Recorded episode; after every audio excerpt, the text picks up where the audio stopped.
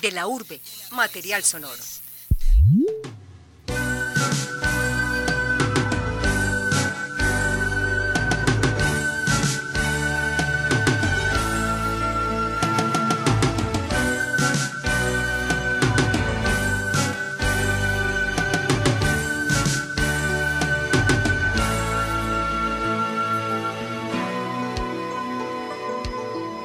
Bienvenidos a De la Urbe. Quien les habla Juan José Díez y estamos escuchando la canción Sobreviviendo, compuesta originalmente por Víctor Heredia e interpretada por el Grupo Suramérica en este caso. Y es porque estamos justamente con Carlos Mario Londoño, director general y fundador del Grupo Suramérica. Carlos Mario, bienvenido a la Urbe. No, muchas gracias a ti Juan, eh, a todos los eh, escuchas. Eh, es un placer enorme estar por acá, venir a conocerlos y a saludarlos y a contar historias que nos inviten a soñar en un país digno y mejor para todos. Bueno, Carlos Mario, para empezar, contanos precisamente cómo llegaron a vos las primeras influencias de Víctor Heredia, Silvio Rodríguez, Mercedes Sosa en tu adolescencia. Yo tuve una hermana, porque ella eh, voló muy temprano, esa hojita se cayó de ese árbol eh, a temprana edad que era una enamorada de la música del sur, de todo el folclore argentino, uruguayo, chileno, pero igualmente conocía ya eh, la trova cubana y conocía a Mercedes Sosa y conocía eh, a Silvio Rodríguez, a Pablo Milanés, a Joan Manuel Serrat. Y con ella eh, me fui nutriendo de todos esos textos maravillosos y de lo que significaban para la historia de la música en América Latina. Entonces a ella le debo en muy buena parte ese amor por la canción urgente, por la canción que dice cosas medianamente inteligentes y que nos pone a pensar un poquitico sobre lo que pasa no solamente en América Latina, sino en el mundo entero. Sí, más o menos a partir de qué momento ella se te va. Ella se fue a los 33 años, eh, apenas viviendo intensamente el pasar por, por este universo.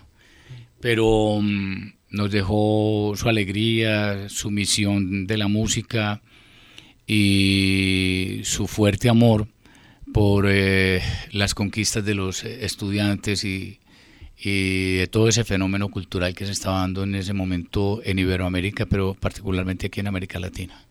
Bueno, en tu adolescencia vos eras más apasionado al fútbol, al deporte.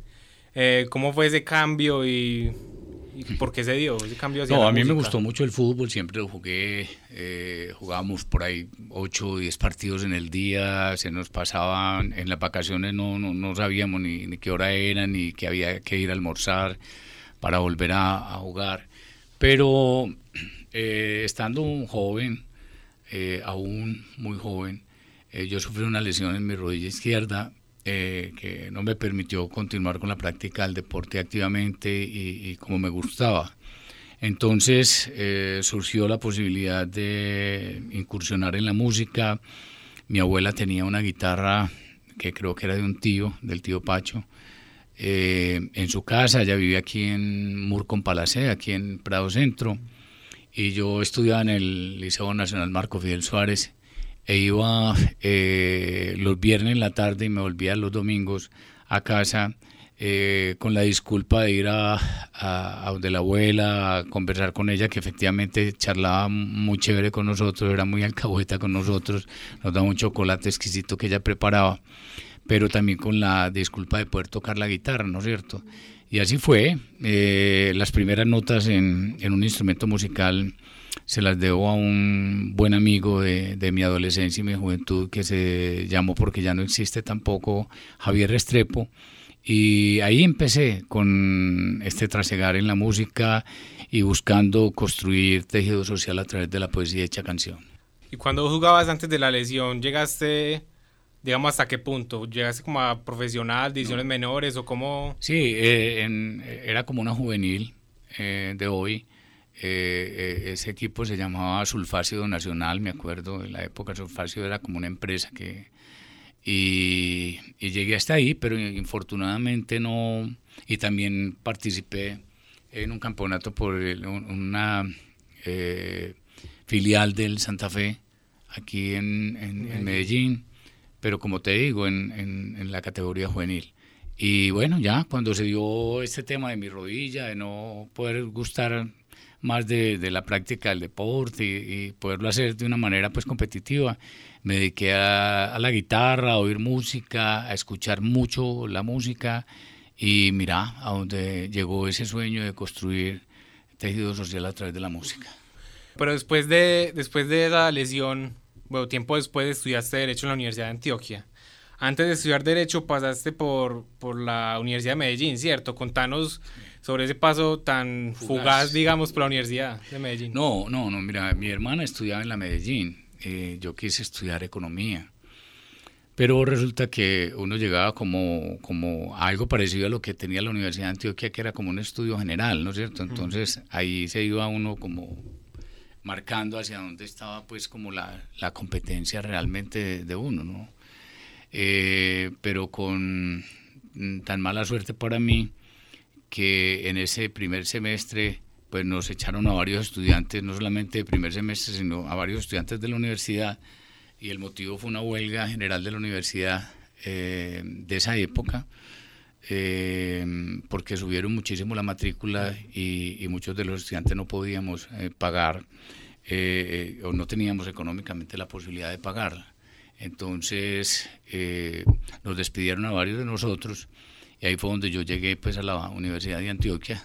estudiaba al comienzo pues toda, toda la parte del área social en, en sociología y pasado un año y medio o dos años, eh, busqué la posibilidad de un traslado, ¿no De facultad. Y se dio la posibilidad a la Facultad de Derecho y ahí terminé mis estudios de Derecho que ahora veía yo con, con nostalgia, pero con, con gran aprecio por, por, por, el alma mater. Eh, y te contaba que yo tuve la fortuna de graduarme aquí en el Paraninfo de la Universidad de Antioquia como abogado. Sí, vos mientras estudiaste Derecho, pasaste por Sociología o estuviste en la Medellín, ¿nunca se te ocurrió estudiar música? ¿Nunca tuviste esas ganas? No, claro, a mí me encanta la música, pero son, son épocas muy distintas ahora. Ahora los chicos que quieren estudiar arte, en las familias lo ven con muy buenos ojos. En mi familia, en, sobre todo por el tema de mi padre, no lo vio con buenos ojos, entonces yo la música la hacía como al escondido, ¿no es cierto? Y y me dediqué a estudiar, a la par trabajaba, eh, pero lo que llevaba en mi alma y en mi corazón era la música. Y, y sí, mira, hoy después de tantos años, 43 en forma consecutiva, estoy con el Grupo Suramérica de Medellín, institución que amo, que quiero muchísimo, que siento profunda pasión por lo que hacemos y que ahí hemos aportado nuestro granito de arena para la construcción de un país eh, mucho mejor y, digno y lleno de oportunidades. Obviamente, cuando uno está chico, cuando uno está joven, eh, me acuerdo como si fuera hoy que pensábamos que una canción iba a cambiar el mundo, ¿no es cierto? Pero la gran verdad, hombre, es que después de pasar tanto tiempo sigo pensando lo mismo. Sí, una canción puede llegar al corazón de las personas, puede motivar, puede aglutinar, puede abrazar a las personas y tocar la parte fundamental del ser humano que es su sentimiento. Hablando de canciones, escuchemos esta que se llama Mariposa Kimba del grupo Suramérica, canción del primer álbum que se tituló Impresiones del Sur.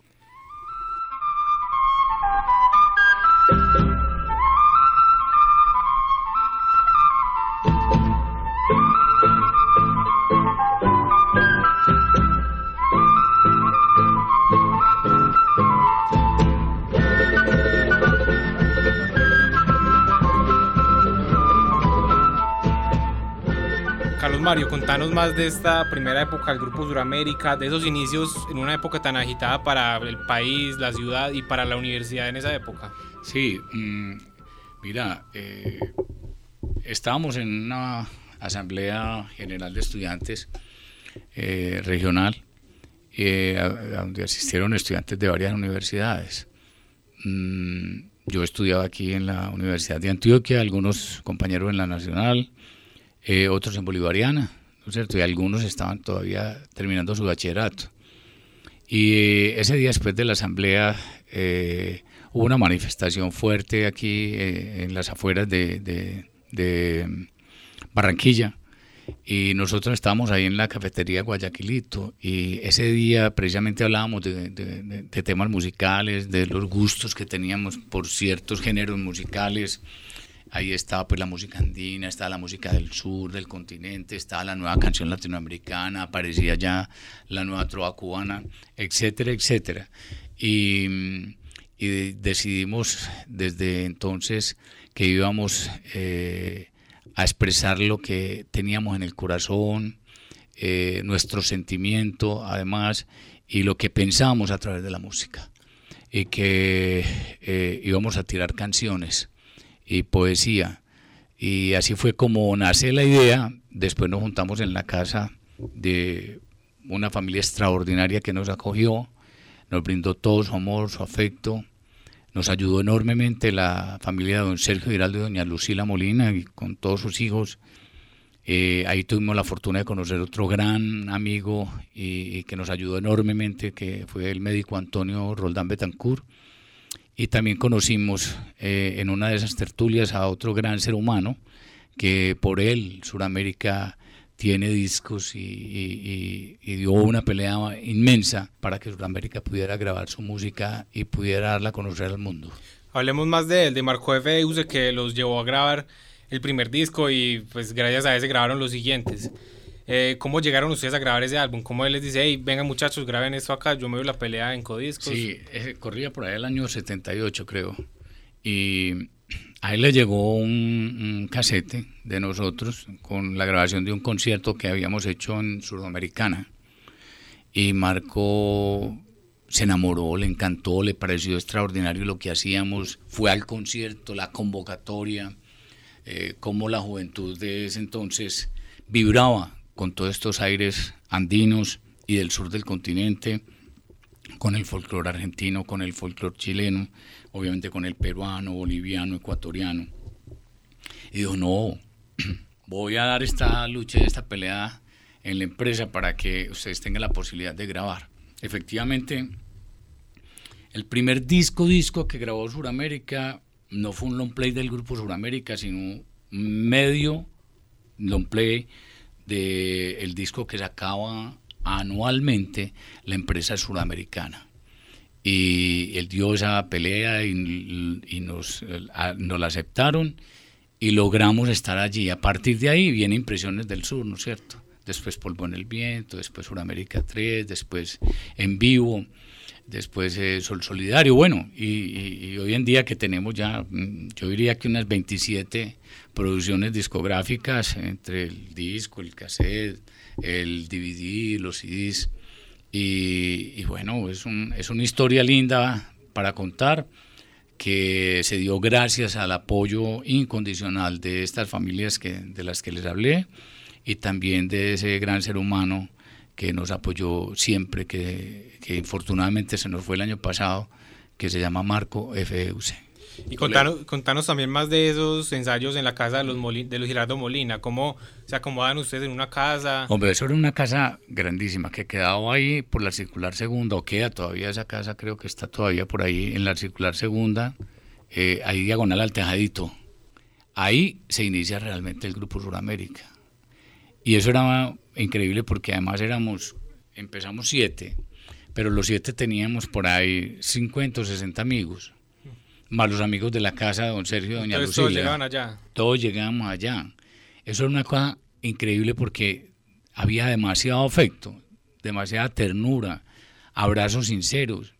Y don Sergio era un gozón y doña Lucila también. Le parecía maravilloso que ahí estuvieran ensayando un grupo con dos hijos. Él tenía dos hijos en el grupo, Juancho Giraldo y Luis Germán Giraldo. Eso fue muy lindo porque, porque la verdad hubo una conexión y una vibra muy bacana eh, desde esa época. Y eso nos llevó a que el grupo fuera incursionando e hiciéramos unas tertulias ahí en la casa de don Sergio y doña Lucila. A esas tertulias de verdad iban por ahí 70 personas. Y yo no me preguntes cómo hacíamos, o sea, iban 70 personas a oír música, a que les contáramos cosas. Nos pusimos a estudiar, ¿no es cierto?, sobre los, los instrumentos de la, de la cultura precolombina, sobre los géneros musicales, sobre la samba, la chacarera, la cueca, el huayno, ¿no es cierto?, el carnavalito, el bailecito, eh, y por supuesto la música colombiana, ¿no es cierto?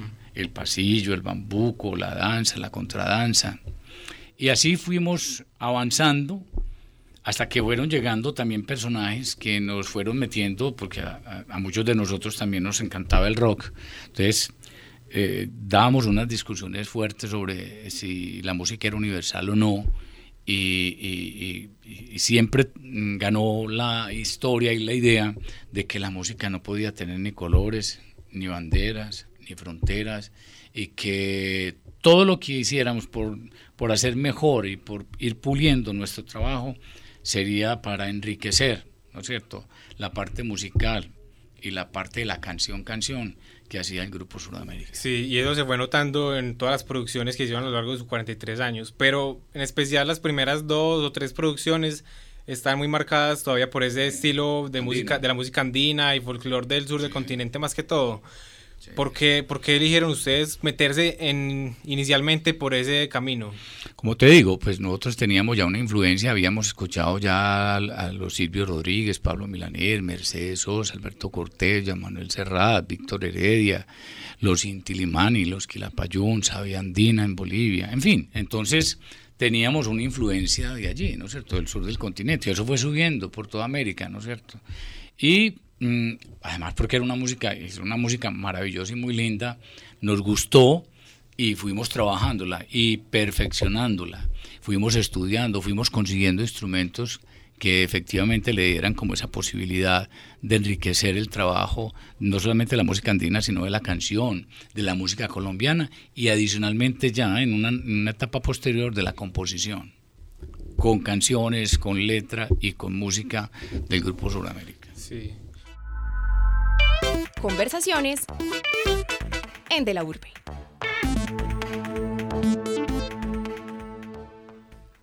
Recuerden que les habla Juan José Díez y estamos en cabina con Carlos Mario Londoño, fundador y director general del Grupo Suramérica. ¿Cómo lo recibió ustedes en esa época la gente de la ciudad? No, muy bien. Y, y creo que sigue recibiéndonos muy bien. Yo pienso que nosotros nunca traicionamos lo que le dio inicio a esta institución eh, y a la música que hacemos. Nosotros no vivimos ninguno, vive de la música, o por lo menos de lo que hace en el Grupo Uramérica. Entonces yo creo que eso nos ha dado la posibilidad de hacer y de cantar lo que queremos, ¿no es cierto? Y sin ninguna arrogancia, eh, Sudamérica se ha caracterizado por eso, por interpretar temas y composiciones de muchos compositores y cantautores, no solamente de América Latina, sino de habla hispana, y también por nuestras composiciones y nuestras canciones. Entonces, hombre, yo pienso que, que eh, todo lo que hicimos en, aquella época y lo que, y que lo que posteriormente fuimos puliendo, fuimos trabajando, fuimos fusionando, le dio un sonido realmente al Grupo Suramérica y una identidad. Eh, reitero, sin desconocer que las raíces son importantes y que, y que hay hubo instrumentos y canciones que marcaron historia en, en, el grupo, por ejemplo. Eh, canción con todos, eh, por ahí 20 zambas, chacareras, Polvo en el Viento del grupo Kansas, hicimos Escalera al Cielo, el hombre del piano. Innovamos con el nombre del piano, el boxeador de Paul Simon. En fin, fuimos trabajando eh, eh, temas que para la gente eh, o para nosotros fueron revolucionarios en la época, porque nos salimos del esquema solamente andino o solamente musical o instrumental para, para llegar ya al nivel de la composición. Entonces, eso fue enriqueciendo realmente el trabajo de Sudamérica y por ponerte un solo ejemplo, mm, nosotros llevamos 31 años yendo a la Villa de la Burra, que es uno de los sitios emblemáticos donde Sudamérica realiza su concierto anual en el mes de diciembre. Y, son generaciones distintas. pero se sigue congregando allí la familia a escuchar esta poesía hecha canción. Lo mismo en el, en el Teatro Camilo Torres, por ponerte otro ejemplo, en la Universidad de Antioquia. ¿Cuántas generaciones han pasado desde que nosotros fuimos al Camilo la primera vez en 1978? Pues muchísimas. Y fuimos hace un año y medio, dos años, e igual, estaba a reventar el, el Camilo y recibieron nuestra música como el primer día, ¿no es cierto? Como dice Alberto Cortés. Te sigo queriendo como el primer día, como el primer beso y el primer exceso de melancolía. Eso es una cosa bellísima, común. Tiene que haber algún trabajo allí.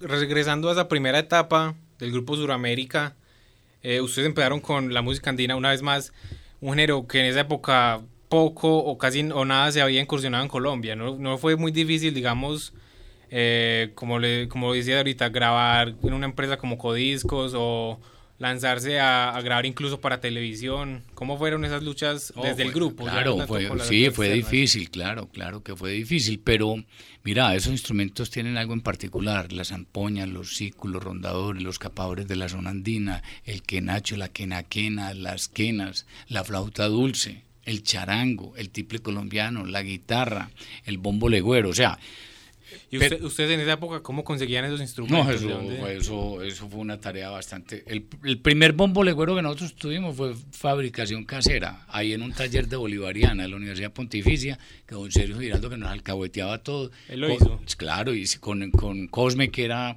el, el, trabajador que le jalaba el tema allá en el taller, eh, le mostramos un bombo legüero a través de una fotografía y él, con dos bombos, eh, dos tambores de la banda eh, marcial de la Universidad Bolivariana, que era una de las mejores que había aquí en Medellín, pues nos regalaron los dos bombos, los unimos, los pegamos, y ese fue el primer bombo legüero que tuvimos. Y Antonio Roldán también nos trajo un charango en uno de sus eh, viajes al sur del continente. Y así sucesivamente fuimos consiguiendo quenas, ¿no es cierto?, eh, peruanas o bolivianas o también argentinas. Y, y, bueno, ya la guitarra nuestra, el triple colombiano, el cuatro, hicieron parte de todo ese sentimiento que, que nosotros llamamos eh, la música latinoamericana. Pero no nos quedamos ahí, nosotros seguimos investigando, después llegó el bajo eléctrico, llegó el piano, llegó la batería, ¿no es cierto? Llegó el violín, eh, y, las, las, guitarras eh, acústicas, electroacústicas y la, la eléctrica. Y todo fue un aprendizaje para nosotros y, y sabe una vaina, Juancho, que, eh, que nosotros hacíamos eso. Algunas de las personas que eran muy puristas no veían con buenos ojos eh, esa fusión, ¿no es cierto?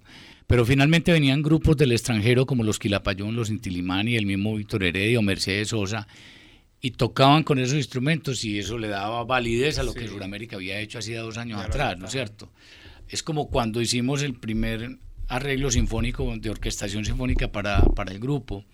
Eso fue muy difícil venderle la idea a un director musical clásico colombiano para que lo hiciera. Finalmente el maestro Alberto Guzmán Naranjo, que fue director de la Orquesta Sinfónica de Antioquia y director de la Orquesta Sinfónica del Valle, eh, creyó en el trabajo, en lo que nosotros hacíamos, le pareció supremamente importante avanzar, ¿no es cierto?, transformar y lograr hacer este tema de la música popular con orquestación sinfónica.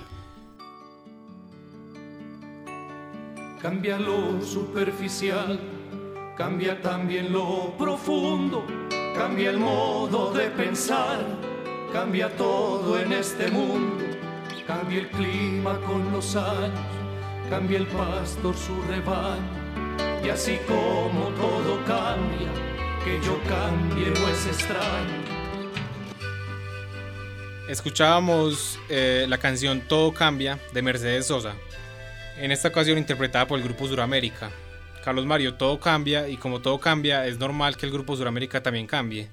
Contanos cómo fue ese punto de quiebre, ya para ir cerrando, cuál fue el punto en el que Suramérica dijo, no vamos a hacer solamente música andina, sino que vamos a abrirnos todos esos caminos y hay mucho por hacer. Ahí, ahí yo creo que fue en el año 1985. Eh, Cambia lo superficial, cambia también lo profundo, cambia el modo de pensar, cambia todo en este mundo, cambia el clima con los años. Entonces, ese es un texto de Julio Nohamser, poeta chileno, que Mercedes lo hizo famoso, ¿no es cierto? Y después también lo cantaron otros cantores populares. Hermano, fue un momento crucial mm, donde se retiró de la agrupación Luis Germán y, de ahí el nombre de todo cambia, ¿no es cierto? Nosotros queríamos también incursionar en otras músicas del mundo, eh, igualmente avanzar en instrumentos y en la fusión de los mismos con sin perder la identidad, sin perder el sonido del charango, del tiple colombiano, del cuatro, o de las quenas, o de las quenas, o de las eh, zampoñas. Y eso fue enriqueciéndose, ¿no es cierto?, con la juventud que fue llegando en esos momentos al Grupo Suramérica y trajo el jazz, y trajo la salsa, y trajo el rock, y trajo el pop, ¿no es cierto? Pero nunca perdiendo la esencia. La esencia tiene que ver con ¿Para quién cantamos nosotros? Para la gente. ¿Qué le cantamos a la gente? ¿Qué decimos en nuestras canciones? O en las canciones que componen otros y que nos parecen que son textos para el momento indicado de nuestro país. Entonces, eh, eso es lo que nunca ha cambiado. O sea, la filosofía sigue ahí, vigente, latente, y yo creo que, que además del esfuerzo y de la pasión y el amor que tenemos nosotros por la música y por este país, eh, creo que ese ha sido como el resultado de la voluntad de 10 locos que se la han jugado por esto y que no hubiese sido posible sin el concurso de muchos compañeros que ya no están en la agrupación, pero que en su momento le aportaron enormemente a este trabajo musical y a la construcción de tejido social a través de la, de la música y de la poesía.